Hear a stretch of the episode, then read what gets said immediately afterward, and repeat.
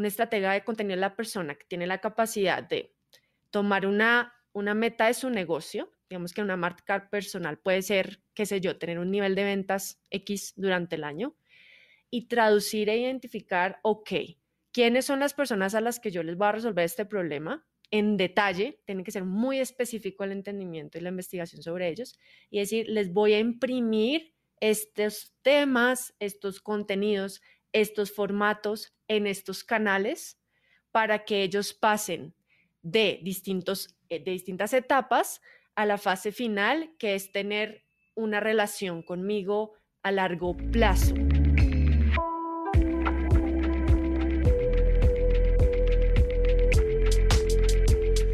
Hola y bienvenido a un episodio más de Un Millón al Mes. Eh, ya sabes, el podcast en donde nos seguimos encontrando personas sumamente interesantes en el mundo del comercio electrónico. Me encanta ver que hay de todo, de todos los sabores, de todos los colores, de todas las industrias, de todo el pedo. Eh, me encanta, me encanta ver cómo eh, ampliar mi panorama, ¿no?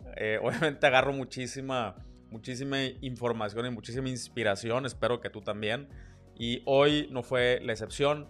Hoy me eché una súper, súper plática que quería que siguiera, pero los dos ya traíamos ahí medios, eh, medio atorada la agenda. Eh, hoy platiqué con Carol Franco, una mujer, la neta, muy chida, eh, que tiene un background impresionante en el mundo de la tecnología es algo que, ojo, paréntesis, espero que cambie, pero es muy raro de encontrar. O sea, eh, es, algo que la neta, cada vez sí me doy cuenta que hay más organizaciones eh, que, se, o, sea, como que se dedican a empujar a, que la mujer también se anime a este tipo de, actividades. Eh, y me encanta, me encanta ver eso. Sí considero, y justo lo platicamos en el episodio no les quiero spoilear, pero sí platicamos de que necesitamos un ambiente eh, más, más inclusivo, eh, más eh, balanceado entre el mundo de la tecnología. Neta, las mujeres tienen una capacidad muy, muy especial y muy particular. creo que son mucho más organizadas y estructuradas que, los hombres. Y, eso, eso muchas veces hace falta. Y, y, bueno, platicamos de esto y de muchas cosas más. Carol tiene un chorro de experiencia en el mundo de la tecnología, en, trabajando en startups, en estas empresotas también eh, que eh, funcionan de una manera remota. Entonces, eh, su plática, precisamente, ella tiene una, organización en donde ayuda a que las mujeres se animen, aprendan, conozcan, se atrevan a utilizar este, este mundo digital, este mundo de la tecnología, de las startups, de la programación incluso. Eh, no quiere decir que si no eres mujer no te va a servir este, esta información. Hablamos de cosas muy valiosas en cuanto a segmentar, cómo segmentar audiencias, cómo hablarle directamente a tu cliente, ¿no? Ya no te digo más, no te lo quiero spoilear. Y bueno, antes de empezar el episodio, nada más te quiero recordar que ya estamos disponibles en builders.tv. Si no te has metido, ¿qué estás esperando? Se está armando la comunidad más chingona de e-commerce en español. Entonces, builders.tv tenemos un plan totalmente gratuito y tenemos un plan premium donde puedes tener acceso a contenido adicional. Y bueno, se vienen grandes cosas para eh, para septiembre, ¿no? Entonces, ahí te espero en mildos.tv y ahora sí, vámonos al episodio. Chao. Eh, hoy les traigo una súper, súper invitada. Carol, ¿cómo estás? Hola Pancho, súper bien, muy contenta de estar aquí en Un Millón al Mes, contribuyendo a tu comunidad de estas charlas tan interesantes de cómo crear negocios y ventas digitales. Así que emocionadísima de llegar a toda tu audiencia y de, bueno, despertarles el interés por el tema que hoy nos apasiona. Órale, no, pues al contrario, muchísimas gracias a ti por, por venirnos a compartir un poquito de tu tiempo. Eh, y, bueno, pues eh, ya tú me, tú me, dijiste que ya escuchaste un par de episodios, entonces ya sabes más o menos cómo está la dinámica. Eh, antes de, meternos al tema de lleno, sí me gustaría que nos contaras un poquito más acerca de ti, de tu background. Yo sé que vienes, vienes de, desde muchos años del background del marketing digital. Y, pero bueno, cuéntanos tú un poquito cómo acabaste el día de hoy, ahora dedicándote a entrenar a otras personas. Bueno, pues mira que el tema de la enseñanza era como la cereza del ponqué, porque ya, ya venía ahí, venía desde muy pequeña. Yo tengo una mamá profesora de idiomas, toda la vida pues crecí viendo cómo se enseña, más nunca me fui yo por el lado de pedagogía. Entonces, ¿de dónde viene eh, ese tema? Primero, pues de mi pasión por el marketing digital. Yo soy administradora de empresas de profesión, pero pues yo me gradué eh, con una maestría en estrategia corporativa enfocada en marketing. Entonces, llevo trabajando y siendo, digamos, profesional educada en ese tema casi 11 años. He recorrido muchos caminos en tamaños de empresas, desde startups en Colombia, en Brasil, en Estados Unidos, empresas monstruosamente grandes como IBM, que ya son una corporación, ¿no? Y actualmente, pues, en empresas como de freelancing, como TopTal, entonces he podido ver cómo el camino del marketing digital en distintas necesidades, en distintos escenarios. ¿Qué hacías específicamente? Porque el marketing, eh, no manches, es un mundo tan amplio y tan... Eh, Muy amplio. Para, para muchas personas es una cosa, para mí, para mí es otra, entonces sí me gustaría que me dijeras así, ¿qué hacías? ¿no? Específicamente, ¿qué hacía? Dije, wow, ok, estuviste en Total, qué chingón, o sea... pues sí, es más todavía emprendo, emprendo y trabajo, pero, o sea, estoy todavía ahí. Entonces, ¿de dónde viene el tema de llegar a growth? Eh, viene de trabajar primero product marketing eh, y producto digital, porque en los dos tuve oportunidades de estar en startups en Brasil y en Colombia diseñando los betas de las aplicaciones. Entonces yo empecé en el mundo de emprendimiento de startups desde la parte de producto.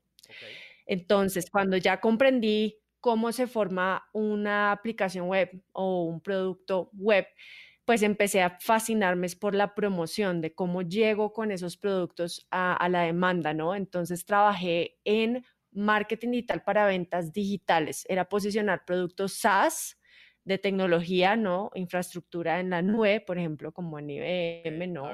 Infraestructura virtual. Que te interrumpa tanto, pero me fascina, me fascina este tema. Entonces te voy si, si, no te enojas, te voy a interrumpir un chorro de veces. Dale, dale, interrumpe. a ver, o sea, te, brincaste de una cosa a otra bien, o sea, ya, ya sé que te dije que breve, pero no, no, no, esto sí me interesa. Entonces no, no tenemos que ser tan breves. A ver, cuando dices que estabas involucrada en la parte del, del desarrollo del de un producto, ¿no? Como una aplicación, que yo sé que es un tema extremadamente complejo, eh, eh, hablando, hablando de, la, de este, estas escalas, ¿no? Eh, ¿En qué parte del proceso de desarrollo del producto te involucrabas? En, o sea, como desarrolladora, como UX, prototipaje. prototipaje. Como product manager. Entonces, digamos, yo lideraba los equipos de una combinación de UX designers, ¿cierto? Con un PO, con un product owner y el relacionamiento con el de tecnología que depende en la startup, quien, quien sea, si ya hay un director de tecnología o es el sitio directamente, pero hay un grupo de front-end developers que usualmente es el que uno, con el que uno más interactúa para llevar esa interfaz que está diseñada en un mockup a la realidad de un código HTML, CSS, Java o lo que sea. Entonces yo trabajaba era en el, en el equipo de product, diseñando las experiencias. Qué chido. Entonces, eh, tú prácticamente eras, eras la, la API entre el product owner y, el, equipo de, el equipo de front, ¿no? Para que, para que hubiera un, match eh, en, las expectativas, desarrollo, usabilidad, interfaz. Totalmente. ok, chingoncísimo.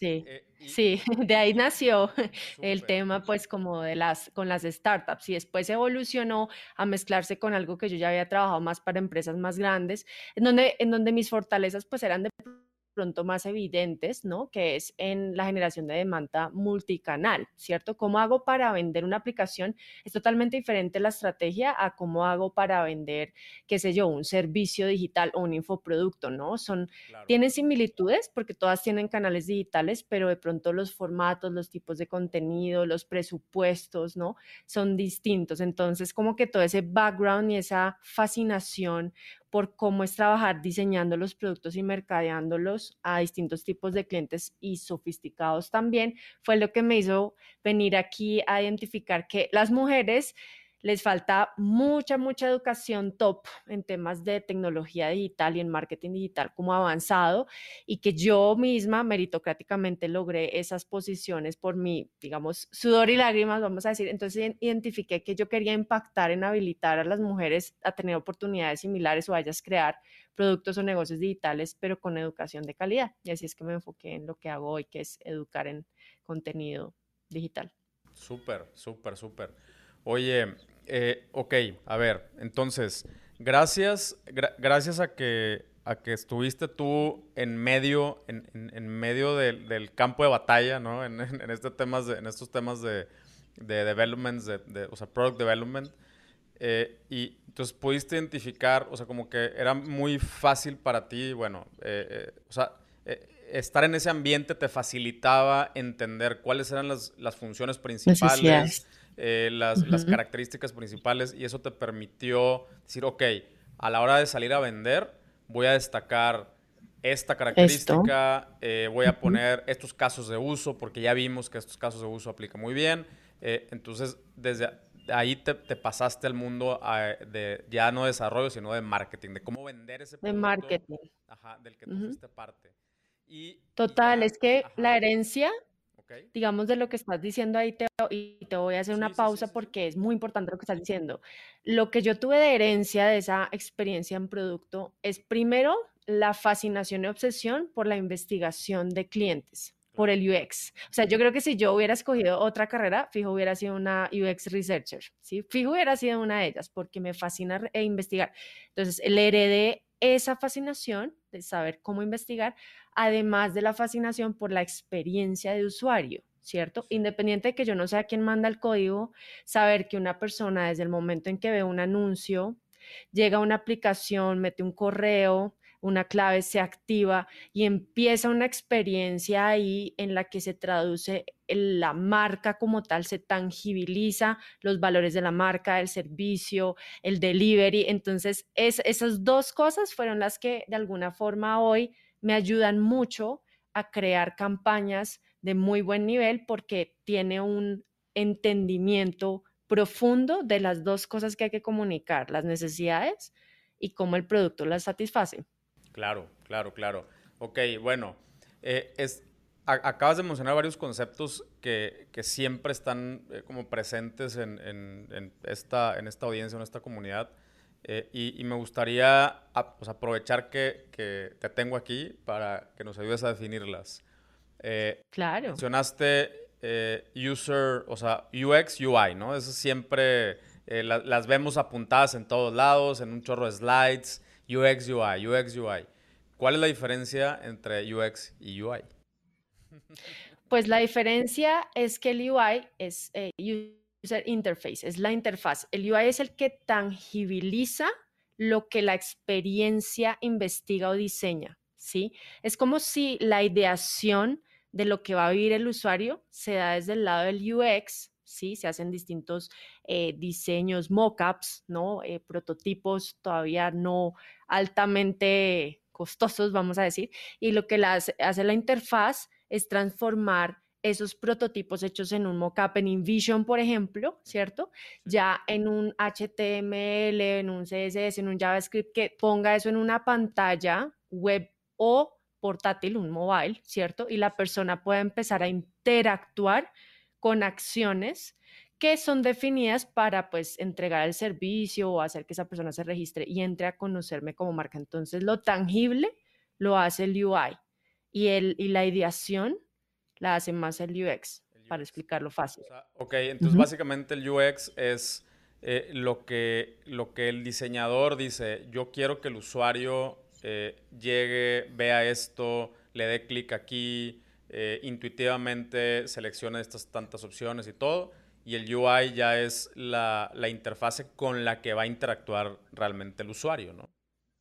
Totalmente. Y hay diseñadores que tienen habilidades para hacer ambas cosas, pero deben trabajar muy de la mano, ¿sí? Porque eh, si está mal definida la experiencia o si está mal investigada, que también ahí es donde está la parte del UX, ¿no? Pues la, la experiencia en la interfaz no va a ser buena. O sea, la, la, forma en cómo la vamos a vivir como usuarios no va a ser buena porque hay un hueco estratégico del, del paso anterior, ¿no? Es, es, ese mundo muy fascinante, honestamente, y, y, pues creo que es una fortuna haber pasado por ahí. Eh, y creo que una de las dificultades de no haber seguido ahí fue pues encontrar empleo en eso.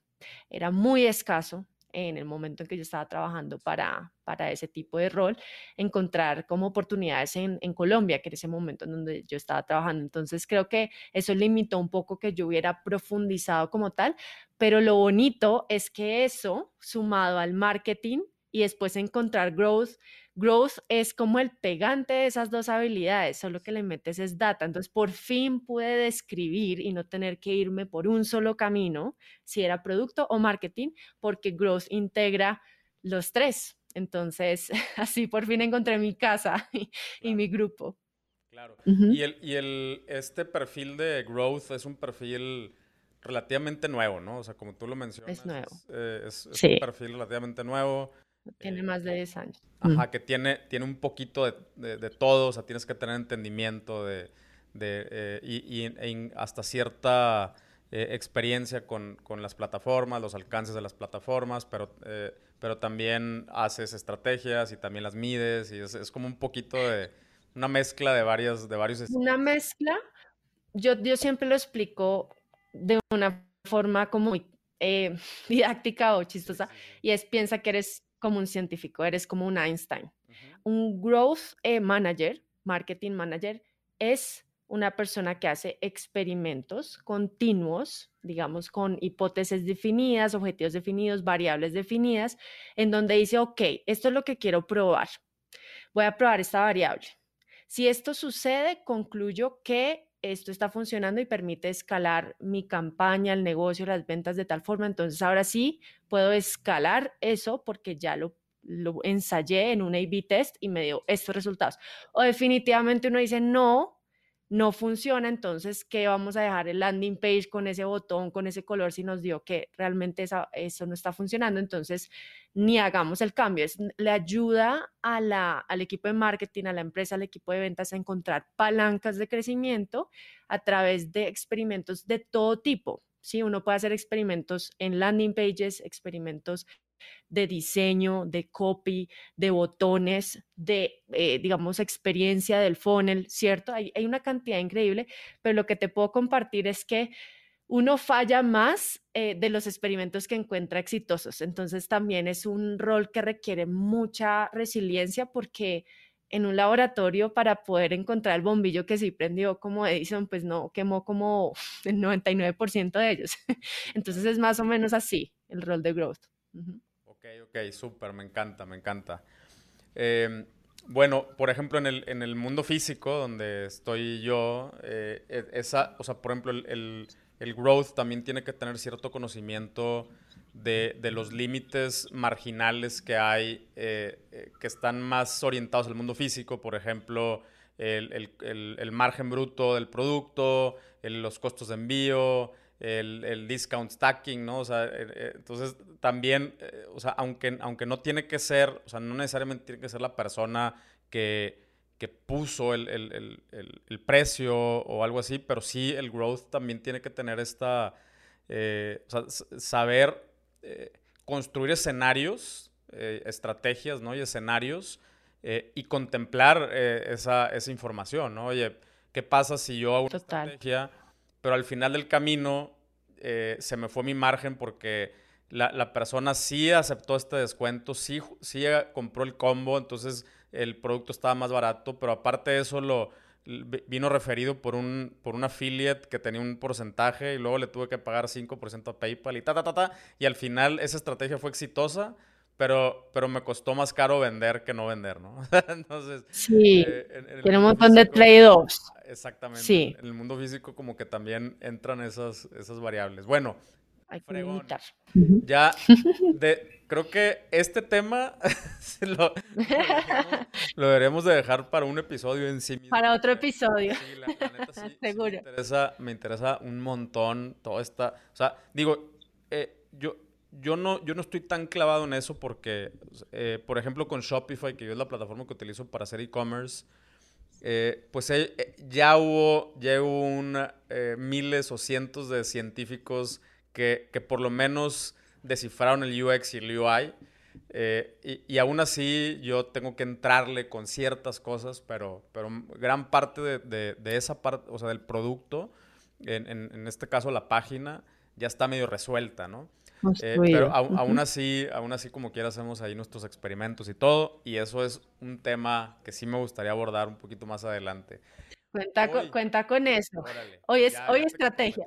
Hoy, hoy lo, lo, que, lo, que queremos platicar, eh, o lo que me gustaría platicar contigo, eh, me llamó mucho la atención tu, no sé si le puedes decir como slogan o tagline o lo que sea, de, de, tu, de tu Instagram, ¿no? Que dice eh, transformando emprendedoras digitales en, en estrategias de contenido auténticas. O sea, hay un chorro de cosas que destacar de ahí y, y, en eso me gustaría. Mencionaste también hace ratito, cerrando, que, eh, que tú empezaste a, en, en, este mundo eh, didáctico, ¿no? En este mundo de la educación, porque te diste cuenta que había una falta de mujeres, básicamente, ¿no? O sea, como que eh, la, o, a las mujeres les da miedo la tecnología o, el, ecosistema no, no está tan eh, o no estaba tan amigable para las mujeres en, esos años, ¿no? Y todavía, creo que todavía. Eh, y, sí. y, entonces por eso, por eso le quise entrar, que también eso, eso me encanta. De hecho, acá en, acá en Monterrey, no, no sé si solamente es en Monterrey, creo que es en todo México, pero hay una organización de, de, mujeres programadoras, ¿no? Y hacen sus eventos y les enseñan a mujeres a programar. Me encanta. La, la otra vez me las topé en un WeWork. Eh, y, y, la neta es que, que, por ejemplo, mi novia que le entró al tema del e-commerce, como pez en el agua. O sea, es, es de que, este, eh, para ciertas cosas tienen mucha más sensibilidad, la neta, y, y, es como, ¿por qué no hay más mujeres? O sea, yo también, de que que haya más. O sea, necesitamos. Que haya más. Sí, claro. Que no solo se dediquen a fashion. Sí, no, es, la neta es que sí se necesita. Eh, creo que el, el, ecosistema se puede beneficiar, se puede enriquecer un montón. Eh, yo, yo también, eh, o sea, de que te aplaudo y te apoyo y en lo que, las veces que necesites en este foro podemos hacer dentro de la comunidad un, un, grupo de mujeres, aunque no, no creo. creo. Creo que para que creo que para que este pedo esté nivelado, también nos tenemos que involucrar los hombres. O sea, eh, y, o sea creo, que sí está Sí, ambos. Eh, pero, pero bueno, aquí tienes las, las puertas abiertas, me encanta ese tema. Y, y, bueno, pero ahora sí. Gracias. Cuéntame un poquito. O sea, este, hablas de, de que ayudas a las emprendedoras digitales a eh, eh, transformarse o a, a volverse estrategas. de contenido auténticas. Entonces, primero que nada, ¿por qué las, las, mujeres, por qué las personas se tienen que eh, meter, crear contenido? Y, y, luego, ¿qué te refieres con el contenido auténtico? Auténtico. Bueno, primero, pues porque la pandemia abrió unas puertas increíbles para que cualquier persona que tenga una habilidad, una capacidad intelectual, creativa, de vida, comparta a las otras personas y transforme sus vidas. Esa puerta se abrió a través de las redes sociales. No implica que si se abrió lo hagamos de manera no responsable. ¿Sí? Que es lo que ha pasado mucho, pues yo creo que en, lo que yo analizo de las redes sociales, y es que entramos en una carrera pero increíble por popularidad, donde creemos que crear una comunidad tiene que ver con un número de seguidores, cuando realmente la consecuencia de hacerlo debe ser conexión, ¿sí? No, las ventas digitales son el resultado de una conexión con una persona, una marca o, un servicio. Y quien conecta aparte de ser de pronto el creador en una marca personal, es el contenido. El contenido es el puente entre ese desconocido y, esa experiencia inolvidable que quiere tener conmigo. Entonces mi invitación es a que los creadores digitales se conviertan en estrategas de contenido porque primero tienen una responsabilidad enorme con lo que están compartiendo en redes sociales, deberían realmente medir el impacto de que no cualquier cosa, como sea que la quieras decir, eh, va a ser tomada de cualquier manera, ¿no? O sea, es una responsabilidad. Y segundo, pues bueno, si quieres darle oportunidades de democratizar la educación a las personas, pues lo debes hacer de una manera que genere impacto, que genere resultados. Entonces, cuando uno no lo hace estratégica, que, que ya voy para allá, ¿qué quiere decir eso? Pues estás no impactando a la capacidad que podrías o lo estás haciendo de una manera como inconsciente, como, como por imitar. Y ahí viene la parte de la autenticidad. Entonces, ¿qué es, qué es estrategia de contenido?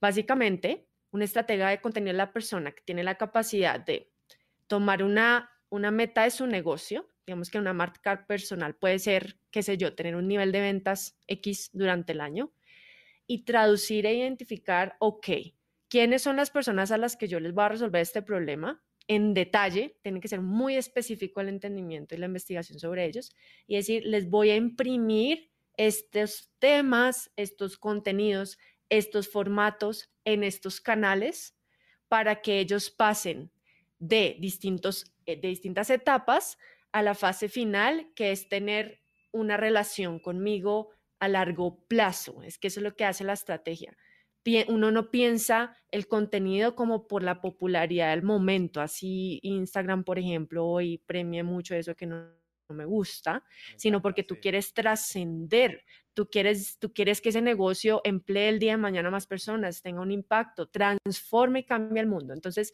por eso es que me dedico a estrategia, porque quiero sacarnos del cortoplacismo. Yo sé que estamos en un mundo cambiante y la pandemia nos ha afectado muchísimo, pero eso no quiere decir que nos tenemos que quedar viendo en lo del día, en lo del mes, en esa supervivencia. Podemos ir más allá de sobrevivir y eso se logra solo con una estrategia digital o de contenidos, en mi caso.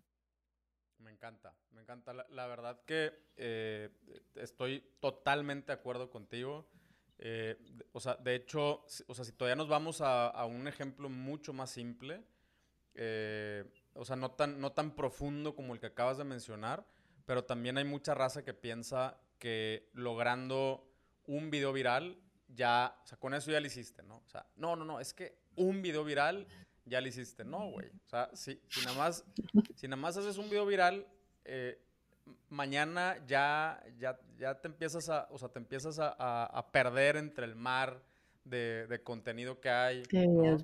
O sea, ¿dónde, quedaron estas, o sea, dónde quedó el vato de, de, que iba tomando jugo de cranberry en la patineta? O sea, este, Totalmente. ¿dónde, está? ¿no? O sea, y, y, no sé, a lo mejor por ahí anda, pero por lo menos no con el mismo impacto que fue cuando recién se hizo ese video viral. Y, y, y, lo, y lo claro está es que cuando es por accidente, eh, pues no hay, normalmente no hay una estrategia atrás, ¿no? Eh, no. Eh, o sea, seguramente no, no la había y, y bueno, e, es, y, eso que mencionas me parece, me parece fundamental. Yo también creo que, que las, o sea, que nos tenemos que ir desprendiendo un poquito de estas métricas de vanidad, de, ay, tengo tantos seguidores y tengo tantas, tantos suscriptores. Sí, y, o sea, que eso, ¿qué estás haciendo con eso? ¿Qué hacen contigo? ¿Votan, ponen las manos en el fuego por ti o no? Porque es que eso es lo que yo siempre, pues, comparto a, las, a las mujeres que les enseño hoy, porque me dedico al nicho femenino, no porque sea sexista ni mucho menos, sino que, pues, creo que hay, ellas tienen una falencia educativa mucho mayor que los hombres, porque yo he vivido disparidades en las oportunidades laborales que yo misma me he ganado, ¿cierto? Y, y, y, algo para, digamos, completar esa parte del auténtico, que creo que ahí es donde hay un, un valor diferencial que todo ser humano tiene, ¿sí? Y que un creador digital debería tener muy, muy, muy claro, y es, bueno, si yo estoy compitiendo en un mar de un montón de gente haciendo lo mismo, pues ¿qué es lo que me hace único? Pero eso nos invita, sí, a que a pesar de que yo trabaje estrategia, yo tenga muy claro mi propósito de vida, yo haya investigado mucho mi ser.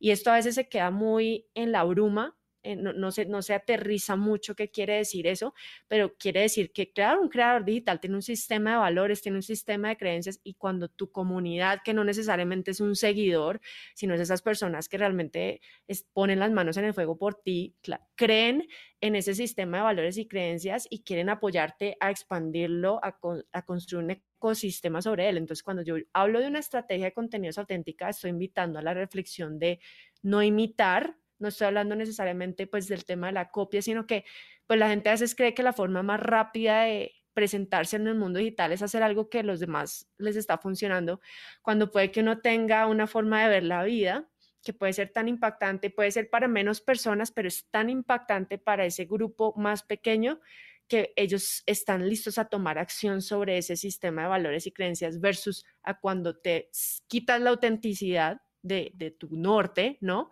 Y te quedas como en la imitación, como en otro más del montón. Yo creo que si los seres humanos nos enfocáramos en ver todo lo que hemos vivido profesional, personal, a nivel del ser y creáramos una combinación de servicios, productos que imprimieran ese, esa vida, no tendríamos ni por qué hablar de competencia, ¿sabes? Habría fans para todos pero creo que hay una reflexión muy, muy fuerte ahí para hacer desde el lado de, los, de ser influenciador digital. Totalmente, totalmente. Y, y sí, sí estoy, eh, estoy de acuerdo que también a veces eh, pensamos, y esto lo he mencionado aquí muchas veces en, en, en, el, en, el, podcast, o sea, que pensamos también que necesitamos ser como Coca-Cola, ¿no? Y, ser globales, y, eh, pero a ver, realmente necesitas si quieres vivir bien, necesitas mil personas. O sea, mil personas, como tú dices, que, que a lo mejor estén consumiendo algo que tú haces mensualmente.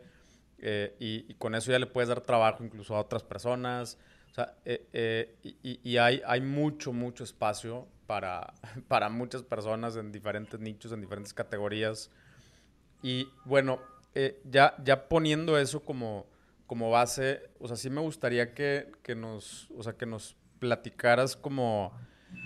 Eh, a ver, vamos a imaginarnos que aquí hay eh, personas que nos están escuchando y que dicen, no, sí, sí, sí, o sea, es que pinche Pancho ya, ya me dijo 40 eh, veces que, que, el día de hoy la marca, la marca personal, eh, tiene que empezar a hacer contenido, ¿no? Eh, y, tenemos que tener una voz y tenemos que tener una opinión y tenemos que educar y tenemos que, eh, como dices tú, ser responsables y saber que, esta democratización de la, de la educación, o sea, ¿por dónde empiezo?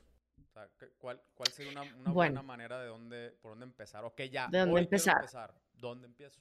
Para los oyentes de un millón al mes que los junta, digamos, este propósito de llegar a su primer millón, entiendo, no sé si es de pesos mexicanos o de lo que sea en su moneda local, pero cada uno traduzca su moneda local y vamos a intentar hacer el ejemplo así. Entonces, si yo, si yo soy un emprendedor que quiere llegar a esa meta, ¿cierto? Pues yo primero tengo que, antes de, de pasar la estrategia de contenidos, pues yo tengo que tener claro, pero muy detalladamente, no superficial, ¿A quién le sirvo? Que en términos de estrategia de contenido se llama el perfil de cliente ideal. Está trillado que lo mencionen tanto, pero pocas personas realmente lo maquetan bien. Un perfil de cliente ideal no solo son datos demográficos. Yo, el, el mejor contenido que puedes crear digital viene a entender la parte como más sensible de esa persona, ¿sí? Que es son sus emociones, son la forma en cómo ve la vida, son sus deseos, son las cosas que lo trasnochan, son las cosas en cómo su familia y su vida se impactaría si tu negocio, tu marca entra a ser parte de su vida. Entonces, uno lo primero que tiene que hacer es investigar. Es que la investigación no es una vez cada tres años y yo actualizo. No, o sea, y en el mundo digital cambia mucho. Entonces yo debería como emprendedor tratar de al menos dos veces al año asegurarme de actualizar mi perfil de clientela. ¿Y cómo? Pues investigando usando mis canales digitales. Si tengo Instagram, usar Instagram Stories para ver esos insights, no hacer preguntas si tengo un canal de YouTube, pues crear vivos, ¿no? Donde yo interactúe con la comunidad, yo genere preguntas, vean el chat que me están respondiendo, tome en serio el feedback que estoy escuchando y lo, y anote y decida qué acciones voy a hacer con base a lo que la gente me está pidiendo ayuda o sus opiniones. Entonces, uno, como estratega de contenidos, tiene que ser, primero que todo, un buen investigador y es un hábito, no es algo puntual y me olvidé de hacerlo, no, es algo que tienes que estar haciendo. Entonces, cuando es el primer paso, investiga. Cuando tengas esos insights, digamos que aquí los emprendedores de un millón al mes se dieron cuenta que, eh, no sé, que la gente que les compra tiene, qué sé yo, cierto patrón de compra porque cuando consumen en bienestar este tipo de marcas tienen asociaciones hacia, no sé, investigar en contenido de este otro tipo de nicho. Entonces uno se lleva como esos insights, ¿cierto?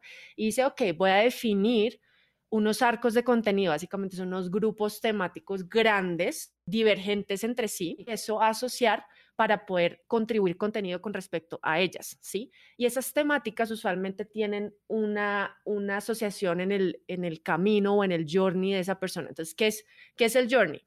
Sencillo. De cero cero, una persona que llega a tu servicio pero no tiene ni idea que tiene el problema que tú vas a resolver. Esa persona es no consciente del problema. Y está el otro extremo, que es la persona que está desesperada y, mejor dicho, ya compró mi afiliación de Patreon, de Builders, de Pancho Mendiola, ¿cierto? Entonces, es muy diferente el contenido temático o el ángulo de una persona que ya está a punto de comprar con una persona que tú tienes que influenciar. Tú como estratega tienes que ser muy, muy hábil en tener como los distintos ángulos sobre los distintos temas. Entonces, ese quiebre temático y de arcos y de asociaciones a necesidades es el que realmente hace que una persona cuando tú postees algo diga, esto es relevante para mí, porque me está hablando en el punto en donde estoy, con la comunicación que yo hablo, en lo que hoy yo entiendo de mi problema. Entonces, ese es el, esa es la parte más triquiñuela, digo yo, triqui, ¿sí? Porque es donde el trabajo es más eh, arduo, vamos a decir, porque hay que priorizar, porque lo que te va a pasar al principio es que quieres hablar de todo, cuánto tema te quepa en tu super arco lo vas a... Y no, tienes que priorizar y tienes que entender hoy tu comunidad, cómo, entonces, Carol, ¿cómo hago para saber cuál de todos los ángulos, en qué etapa? Pues tienes que saber, la mayoría de tu gente hoy es un seguidor, pero no se ha activado como hacer un fan todavía, entonces ayúdale ayúdale a entender, pues, si tiene ese problema que tú resuelves con contenido enfocado en pasar de esa etapa de no conciencia a medio conciencia. Y, y, pon toda esa gente a pasar ahí y dedícate uno o dos meses a reforzar esa parte. Cuando ya los tengas en esa nueva etapa, seguramente podrás avanzar con un contenido pronto más comparativo de producto, de por qué tú eres mejor que otros, ¿no? Y empieza la comparadera en el buen sentido. Claro, siempre vas a tener una persona nueva, un nuevo seguidor que, tienes que cuidar con un contenido permanente para esos nuevos. Pero el punto es que solamente cada creador sabe cómo está distribuida y compuesta su comunidad en términos de, de qué tan cerca están de ser compradores o qué tanto esfuerzo le toca hacer para llevarlos allá y el contenido es el que hace que ese puente se dé. Por eso es muy de cada marca y no es imitable. O sea, lo, que sí es imitable eh, es, es el como el proceso y las reglas generales del juego, ¿no? y ya después entra la, subjetividad de, cada, de cada comunidad. De lo que encuentras ahí. Exactamente. De hecho, me, me encanta que, lo, que digas este ejemplo porque, por ejemplo, nosotros ahorita en Builders eh, justamente estamos pasando por este proceso de, de, segmentación. O sea, a ver, ya, ya llegamos a una pequeña masa crítica a la que yo quería llegar eh, y, y ahora el, nuevo reto es, bueno, eh, yo sé que adentro de esta pequeña masa crítica, eh, no todos están en, la misma etapa o en el mismo nivel. Entonces ahora quiero saber en qué etapa está cada quien.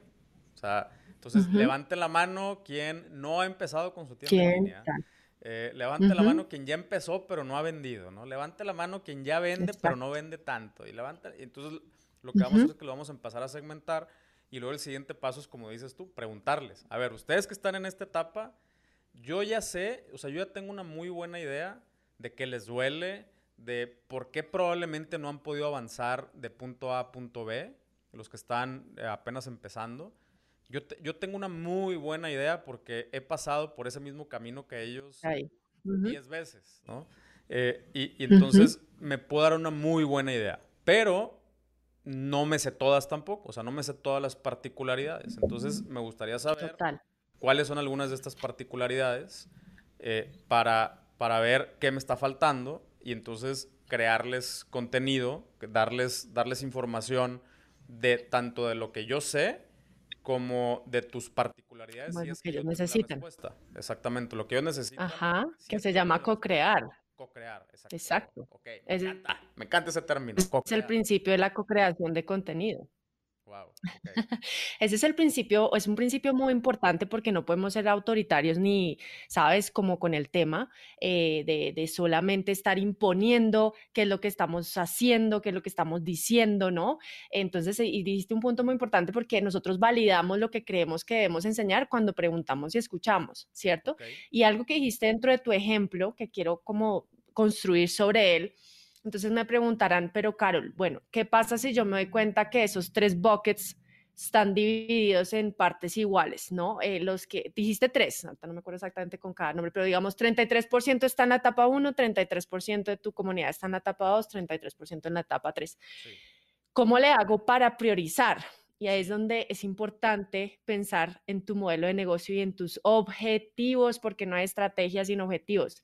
Si yo, si cuántos meses del año me quedan, estamos en agosto, me quedan cinco meses, ¿sí? ¿Cuándo es tu meta de ventas? Tanto. ¿A cuánto vas de la meta de ventas? A 50%. Pucha, no vas a poder llegar a no ser de que hagas quién sabe qué campaña masiva con el producto más económico que estés hoy sirviendo. Entonces te va a tocar priorizar hacer una campaña para un producto que te ayude a llegar y sobrepasar esa meta de ventas si es que así lo puedes plantear. Entonces, eso es estrategia, es decir, ok, bueno, me estoy a esto, me falta esto, entonces aplico aquí en el contenido prioritario al que esté más cerca de comprar, porque el ciclo de ventas es más rápido. Entonces yo tengo que priorizar un contenido que esté dirigido a alguien que tiene una urgencia, no el contenido al que toca ensalzarlo en la urgencia, ¿sí? Entonces, es un mundo súper fascinante esto, no, no es tan evidente así como tan ABC 101, rapidísimo lo hago, no, es de mucha experiencia, pero eso es lo que le debería fascinar al creador de contenido y es saber cómo pone qué para mover a dónde. ¿Sí? Y debe tener resultados. No, no se trata de un tema solo de vistas y de si todo el mundo prioriza el reach ahorita, porque es la palanca de crecimiento de seguidores, pero el reach no necesariamente te está dando calidad de audiencia y es en el mix de la calidad de audiencia, o sea, de cuáles son las personas más calificadas a comprar, en donde está el misterio de que tú tengas un modelo de negocio viable. Porque si tienes 100 mil seguidores, pero lanzas un producto, todo el mundo se espanta, pues yo no sé ahí a qué estás jugando tú, pero puede que quieras jugar, ¿no? Respetable, pero un emprendedor respetable diría, uy, no, estoy haciendo mal algo. Sí, o, cambias, o cambias el producto o cambias el, la, audiencia. O sea, no tienes de otra. O cambias la audiencia. Este, o, o, dices, bueno, pues es un hobby. Entonces ahí me quedo. O sea... es un hobby, está perfecto. está, perfecto. O sea, yo creo que Está bien, pero sé consciente, porque es que ese es el tema, que la gente hoy se lanza a las redes, pero no tiene la conciencia de que está dándose las de joísta, o sea, o está jugando joísta, pero está esperando tener un modelo rentable de eso. Y, y, y, pues respetable todas las, o sea, nadie está diciendo no lo hagas, no los estamos juzgando, pero el tiempo vale. Y si tú quieres el día de mañana pedir, pedir cuentas a algo que desde el principio tú no tienes claro, pues te vas a frustrar y te va a parecer horrible emprender porque es que desde el principio no sabes para dónde vas, ¿sí? Entonces, esto es un poco ya más como desde el punto de vista de mindset, ¿no?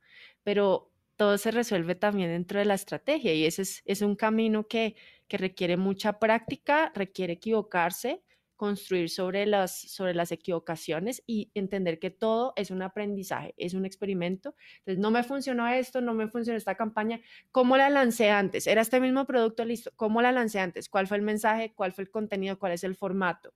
Veo las métricas, digo, ok, no, las interacciones estuvieron bien, entonces los llamados a la acción también, eso me funciona.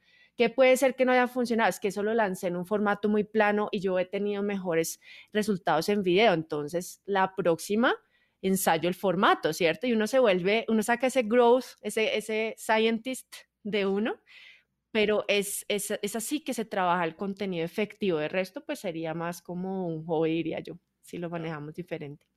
A huevo. Y, y eso, eh, o sea, esa, esa metodología, ¿no? Eh, yo, y, y, aquí sí quiero ser, ser muy, muy claro. Eh, no es, o sea, no es un invento, o sea, no es así como que, o, o, Carol o yo, es de que, ah, nosotros pensamos, o sea, creo que esa metodología eh, fue una de las cosas que rescataste de las empresas tan chidas con las que trabajaste, y así funcionan, o sea, las grandes startups, las grandes empresas, los unicornios, ¿no?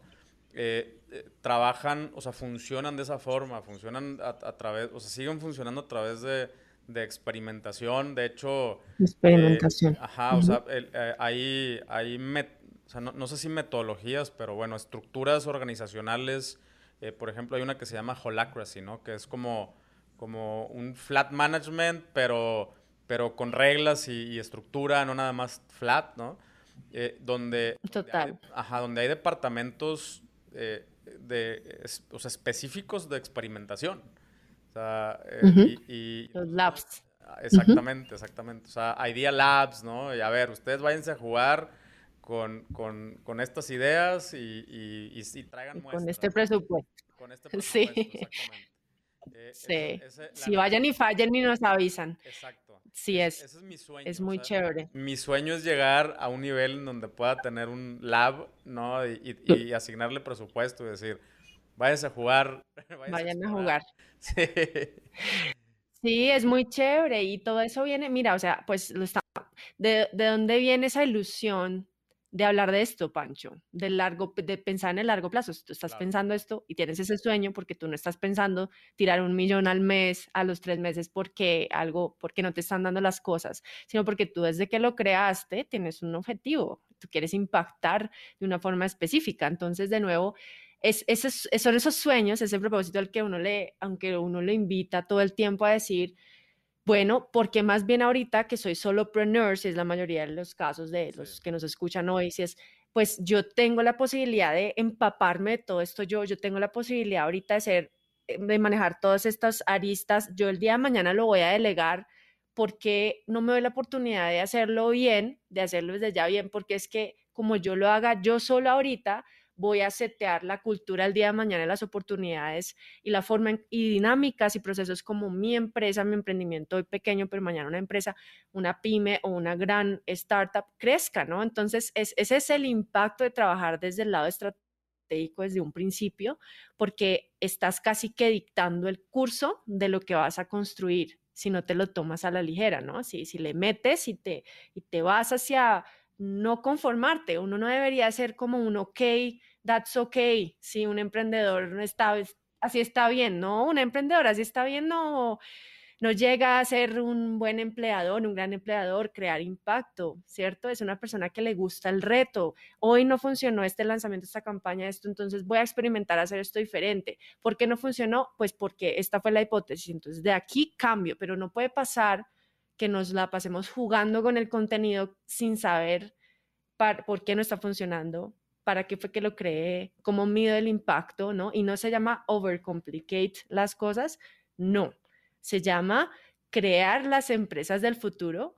¿sí? De manera consciente, ¿no? Entonces, en fin, tiene mucho tema ahí. Y, entiendo, entiendo por qué haces hincapié en eso de, de overcomplicate, porque porque también hay una, línea muy delgada, ¿no? Entre, entre eh, enfocarnos en la estrategia y perdernos en, una constante planeación sin, sin, experimentar. Y no haces. Ajá, exactamente. Es puro plan, todas las juntas van, están orientadas a, a los planes y a los planes y a los planes y no ejecutamos y entonces... ¿Y eh, dónde están? Exactamente, no tenemos data, no tenemos resultados, no sabemos si, si le atinamos o no le atinamos, qué tan lejos estuvimos si no le atinamos, eh, o qué tan lejos estuvimos y si le atinamos, a lo mejor nos fue demasiado bien, ¿no? Y, y, y, y toda esa parte te la, te la pierdes, ¿no? O sea, te la pierdes nada más en, en planes y en planes. Total. Yo, yo diría que yo nunca definiría la estrategia como planificación, yo la definiría más, eh, tiene varias variables, ¿no?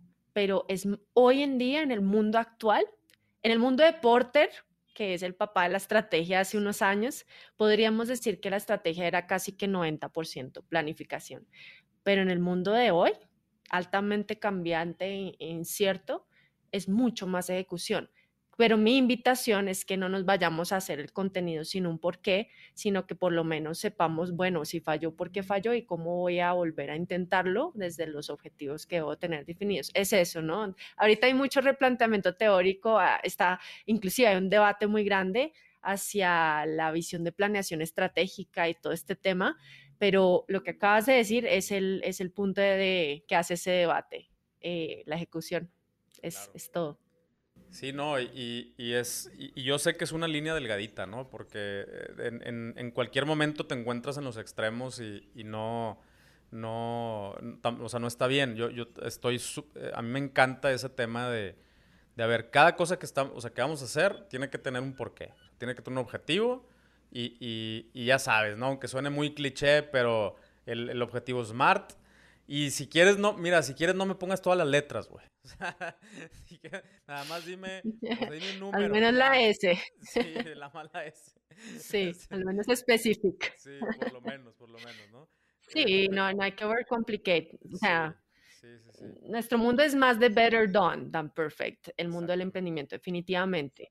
Pero, pero que tampoco nos excusemos en eso para hacer cualquier cosa. Es que de nuevo todo va a que si la gente viera realmente el impacto de un contenido bien hecho, bien pensado, no lo haría tan a la loca. haría menos, pero haría mejor. ¿sí? Haría menos y mejor. Entonces, esa es mi invitación, reflexionemos en vez de estar haciendo una cantidad de cosas que no sirven para nada y que nosotros nos estamos haciendo como así porque sabemos que las lanzamos sin saber para qué van, ¿no? Y después vamos a preguntar, pues hagamos menos y mejor, porque es que eso hasta transforma en la sociedad desde el punto de vista de consumo. Estamos teniendo demasiada exposición a contenido, es abrumador, genera mucha ansiedad, genera mucho estrés, no hay tiempo para consumir todo el contenido que hoy hay en Internet. Entonces, por eso mismo, si hacemos menos y mejor, pues la gente que hoy nos da el voto, venga, voy a seguir a Pancho, voy a escuchar un millón al mes, su episodio semanal sagrado, porque sé que es ahora que me siento, salgo con, es tiempo que yo no voy a decir, perdí el tiempo. Y la gente hoy, el tiempo es su bien más preciado. Sí. Y, pero, o sea, creo que, creo que dijiste también algo bien importante porque eh, lo, que más escucho el día de hoy es que es que no tengo tiempo. Es que no tengo tiempo. Es que no tengo tiempo. Y no es cierto. No es cierto. es que no priorizas. no priorizas, exacto. Es muy diferente, ¿no? Muy diferente. O sea, este, eh, no, es, no es lo mismo. Eh, o sea, yo, yo cuando, cuando mejor me organizo, o sea, cuando, cuando catalogo mis actividades en mi calendario y, pongo así, o sea, todo. O sea, estoy abrumado. Cuando estoy abrumado, digo, no man, tengo un chingo de cosas que hacer, no sé ni por dónde empezar. Ah, bueno, entonces eh, en ese momento digo, ok, tengo que poner por dónde empezar. Ese es, el problema. Entonces, y lo acomodo todo en mi calendario y luego, ya que lo acomodo todo en mi calendario, me doy cuenta que realmente no era tanto. o sea, oye, mi calendario no era tanto. Tiene, un chorro de huecos ahí, ¿no? Ah, pues entonces sí puedo ir a jugar pádel, sí puedo eh, tirarme a, ver dos horas de YouTube, ¿no? Entre eh, entretenerme y aprender un poquito de skills. Y eh, tienes que hacerlo. Sí, sí, sí, totalmente, ¿no? esos espacios son importantes, ¿no? Claro. Qué chido, qué chido. Oye, y, y a ver, ahora sí, cuéntame, o sea, cuéntame un poquito de cómo lo haces. O sea, tienes un, tienes un programa, tienes, eh, o sea, todo esto lo enseñas a través de programas, de cursos, de cómo, son. Cuéntanos un poquito acerca de eso. Bueno, te cuento. Yo, pues he creado en este momento cuatro cursos digitales online. Pues eh, tres son de estrategia de contenidos, enfocados hoy en la red principal donde el nicho que yo atiendo expone sus marcas personales en, o sea, Instagram, con sus máses y sus menos, no es tan fácil ser educador en esta plataforma con sus constantes e innumerables cambios. Créeme que podríamos hacer otro episodio hablando de lo difícil que es enseñar bajo este, este, esta naturaleza, o sea, les podría hablar y escribir un libro sobre el tema. Y el otro sobre productividad. Entonces, eh, pero mi programa de esos tres de Instagram, pues están basados como en, en, en los niveles. El básico, que es Instagram para marca personal, que ese fue el que lancé primero en Udemy, el que abrió hace tres años como mi camino a educar en el tema, porque no fue que me lo inventé en la pandemia, o sea, esto lo vengo haciendo antes. Eh, luego está el de Soy fan de tus stories y reels, que es mi curso de video contenido, o sea, ayudarle a las mujeres a comunicar en videos cortos en Instagram enfocado en hacer reels, stories y GTVs, ¿no? La comunicación de video es el primer formato, el más importante pero pues es más táctico, ¿no? Y de creatividad. Y el otro sí es estratega de contenido auténtica, que es mi programa eh, principal, eh, que vuelve a abrir sus puertas ahorita en septiembre, en donde tenemos eh, más o menos 10 semanas dura el programa y, y, vienen todas las emprendedoras a trabajar en tribu. Tiene una metodología muy chévere porque no es solo ver videos, apague y vámonos y espero que te volviste una estratega, sino que a mí me gusta mucho traer el coaching grupal em, a trabajar y es exponerlas a emprendedoras que piensan diferente en otros nichos, crear dinámicas que las incomodan, ¿no? Para que piensen y, se pregunten venga, como yo estaba haciendo contenido. Muchas a veces creen que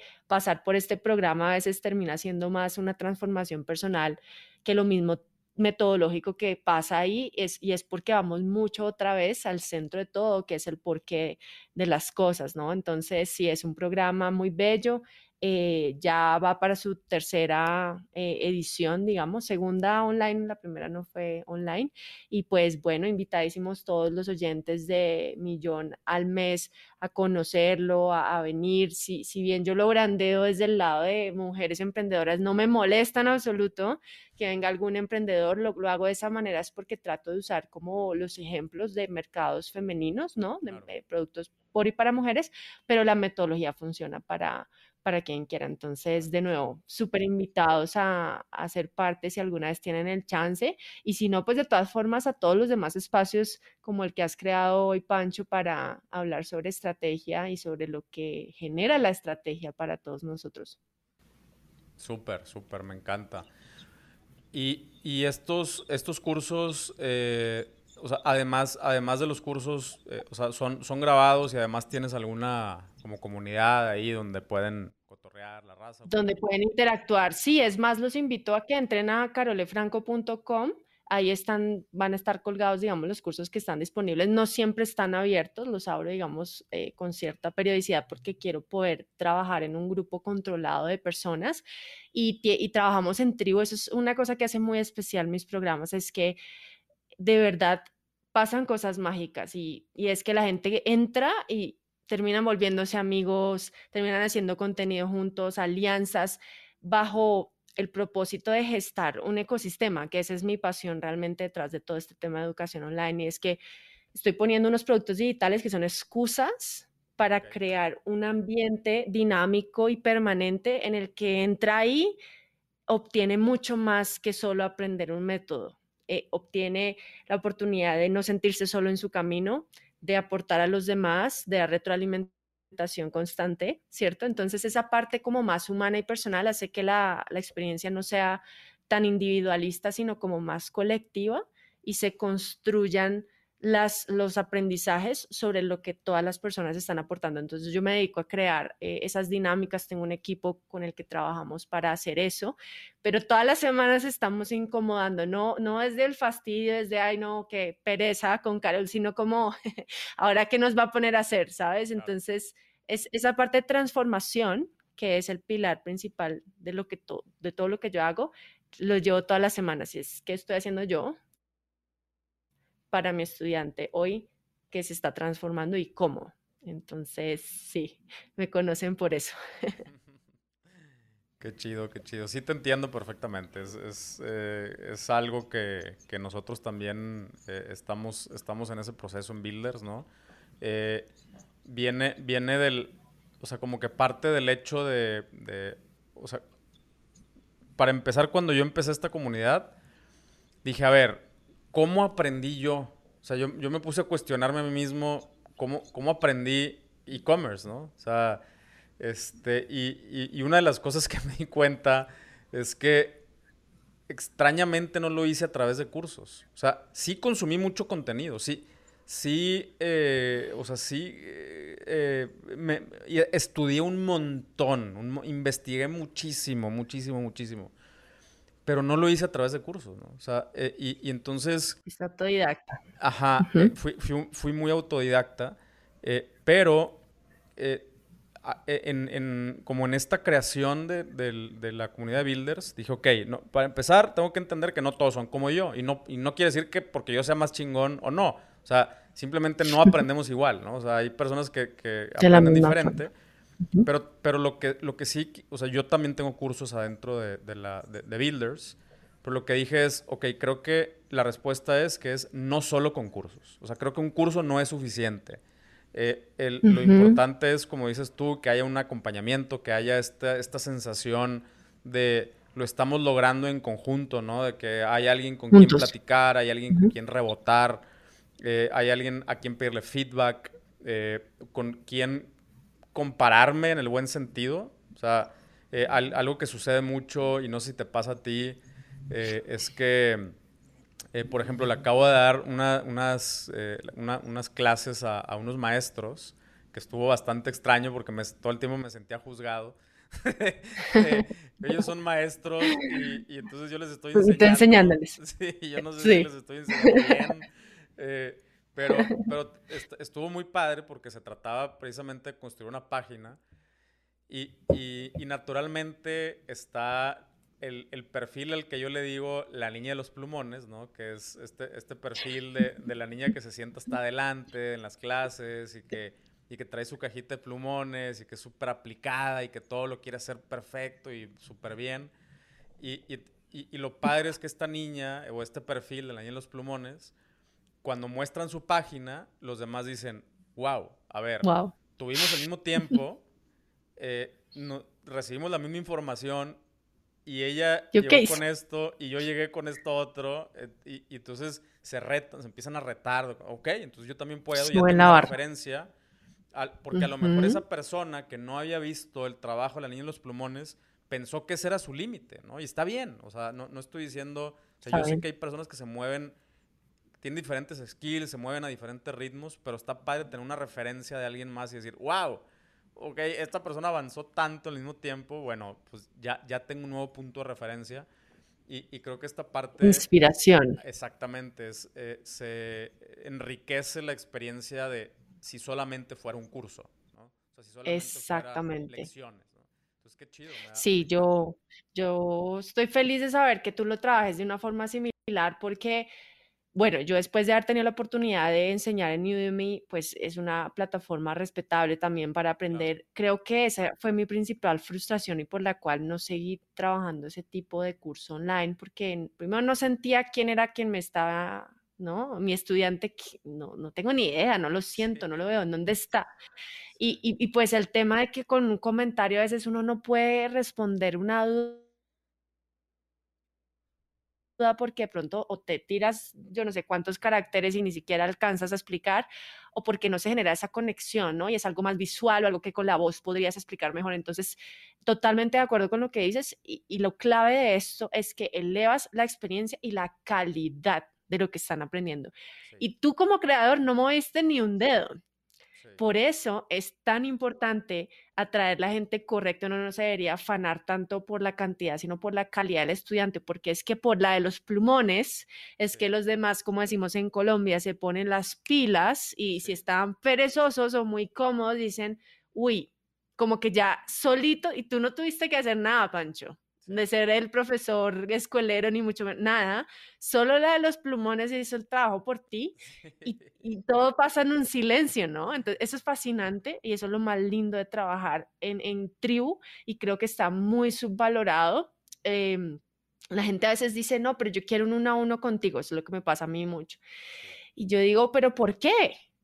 ¿Por qué quieres? Bueno, entiendo, eh, lo valioso que eso puede ser, pero yo, yo misma les digo, va a ser más valioso para ti si estás con otras personas, porque es que solo son dos ojos los que te ven si es conmigo, en cambio en, el, en, el, en la tribu te van a ver 12 pares de ojos más, 10 pares de ojos más, tú no te imaginas la cantidad de cosas que podrían ver que yo no veo y, te vas a enriquecer más y te vas a llevar relaciones de ahí. Y la gente piensa que, que, que solamente el mayor valor es solo el uno a uno y primero es difícil, ¿no? Porque uno no tiene sino 24 horas, entonces no alcanzas, pero segundo es como que se subestima el impacto de lo que es el salón como tal, ¿no? Claro, sí, totalmente. Eh, en, en eh, por ejemplo, nosotros acá que hemos estado haciendo unas dinámicas de eh, donde hacemos como un como diagnóstico o evaluación de una tienda, pues sí, o sea, yo, yo alcanzo a ver ciertas cosas, pero como hay más personas, es de que, ah, oye, pero también mira, yo tengo esta otra idea o yo lo, yo lo resolví de esta forma. Eh, y, es, es, es, algo que, que totalmente enriquece la, la, la, experiencia. Total. Se vuelven varios profesores en un solo salón. Sí, con distintos ángulos y, y, y, filtros, ¿no? Otros, otros filtros. Eh, y pues sí, totalmente.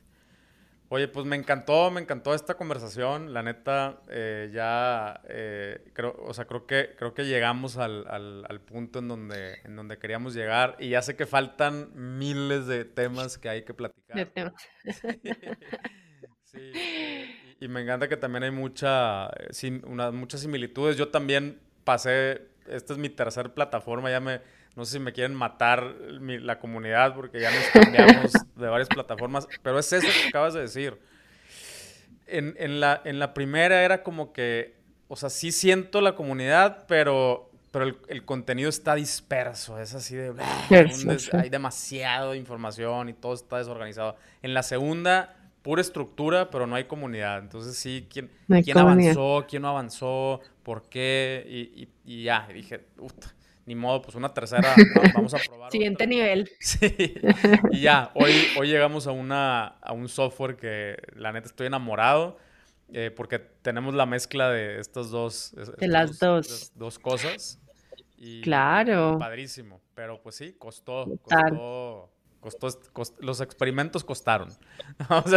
Claro, cuestan. Cuestan tiempo, cuestan dinero, pero como a ti te importa Tú, vas a largo plazo, tú vas a la larga con esto, pues tú le metes porque tú quieres que, tus, que la gente que te cree, te sigue te compra hoy sea una persona que esté a largo plazo contigo. Entonces vale la pena mejorar la experiencia, vale la pena escucharlos y pues vale la pena que nosotros como emprendedores invirtamos en, en, la calidad de lo que hacemos. Y siempre va a ser un, es un camino interminable porque en lo digital, cuánta plataforma nueva sale y ahora la nueva que une esto con esto. Entonces ahora puedes hacer comunidad y de aquí puedes salir a un podcast. Entonces uno como, espérate, yo ya estaba manejando esto y ahora me sacas esto. Pero bueno, es, ese es el mundo en donde vivimos los creadores digitales como tú y yo y, si nos gusta lo que hacemos, pues nos vamos a ir adaptando y, y vamos a ir ayudando mejor. Creo que todo esto surge es para poder generar mejores experiencias de aprendizaje que transformen la vida de las personas, que les permitan, en vez de estudiar muchos años una carrera, usar su experiencia y habilitar negocios digitales con base a lo que pueden aprender en un menor tiempo, pero más profundo, con gente que pues ya se ha ensuciado las manos haciendo. Así que es fascinante este mundo de tecnología y de EdTech. Así que invitados a, estudiar online, ¿no? en todos nuestros cursos. Sí, pues para, para allá va todo. Eh, por lo menos mis hijos para allá van. Solo los cursos del papá, solo estudian online. así es, así es. Excelente. pues ya quedó. Muchísimas, muchísimas gracias. ¿Algo más que le quieras decir, además de dónde encontrarte? Eh, que bueno, también lo vamos a, incluir por todos lados, pero bueno, algo más que quieras agregarle aquí a la. Total. Pues bueno, aparte conectarse en mis canales en Instagram, arroba Carol Franco, eh, Mariposa Digital Podcast también, aquí de podcaster a podcaster. Lo que yo les quiero decir es, em, los invito a reflexionar la forma en cómo están creando su contenido, piensen en el impacto, ¿sí? Y creen desde ahí, creen desde esa persona que en unos años va a voltear a mirar y va a decir, me enorgullezco de todo lo que compartí porque esto cambió la vida de las personas de esta forma. Esa sería mi, invitación y mi reflexión y estoy segura de que si muchas personas lo vemos desde ahí, se va a transformar el contenido digital para cambiar de generar estrés y ansiedad a generar ilusión, a generar inspiración y, y cambio, que es lo que necesitamos con estos tiempos locos. Pues qué buen cierre. Me, estoy, estoy totalmente de acuerdo con lo que dices. Pues muchísimas gracias, de verdad, muchísimas gracias por tu tiempo. Eh, estoy seguro que, vamos a seguir aquí colaborando en, muchas cosas. Eh, seguro. Y, también pues estoy seguro que mucha raza de, mi comunidad eh, completamente va a estar, o sea, le, va a funcionar muy bien lo que tú tengas que ofrecer.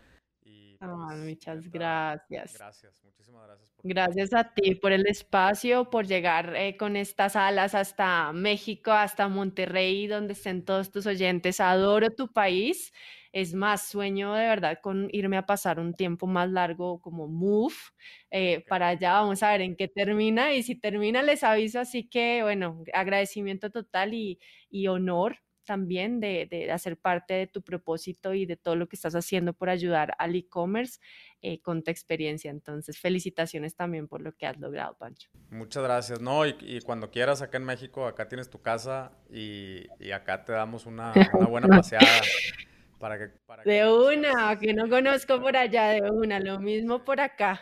¿Qué te dije? ¿Qué te pareció? A mí, la neta, me encantó esta conversación y lo más chido es que además Carol se aventó una sesión eh, en privado, vamos a decirle, con los builders, donde siguieron esta conversación. Entonces, este tipo de cosas son las que están pasando también en Builders. Te sigo invitando, métete.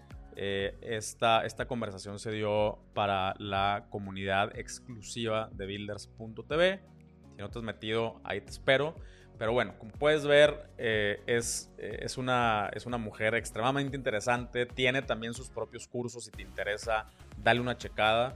Y eh, estoy seguro que vamos a seguir haciendo muchas, muchas cosas juntos. Toda la información también acerca de sus cursos lo puedes encontrar en la descripción de este episodio. Y bueno, pues espero que esta información te haya sido tan valiosa a ti como me fue para mí y nos vemos en el siguiente episodio. Pásala chido.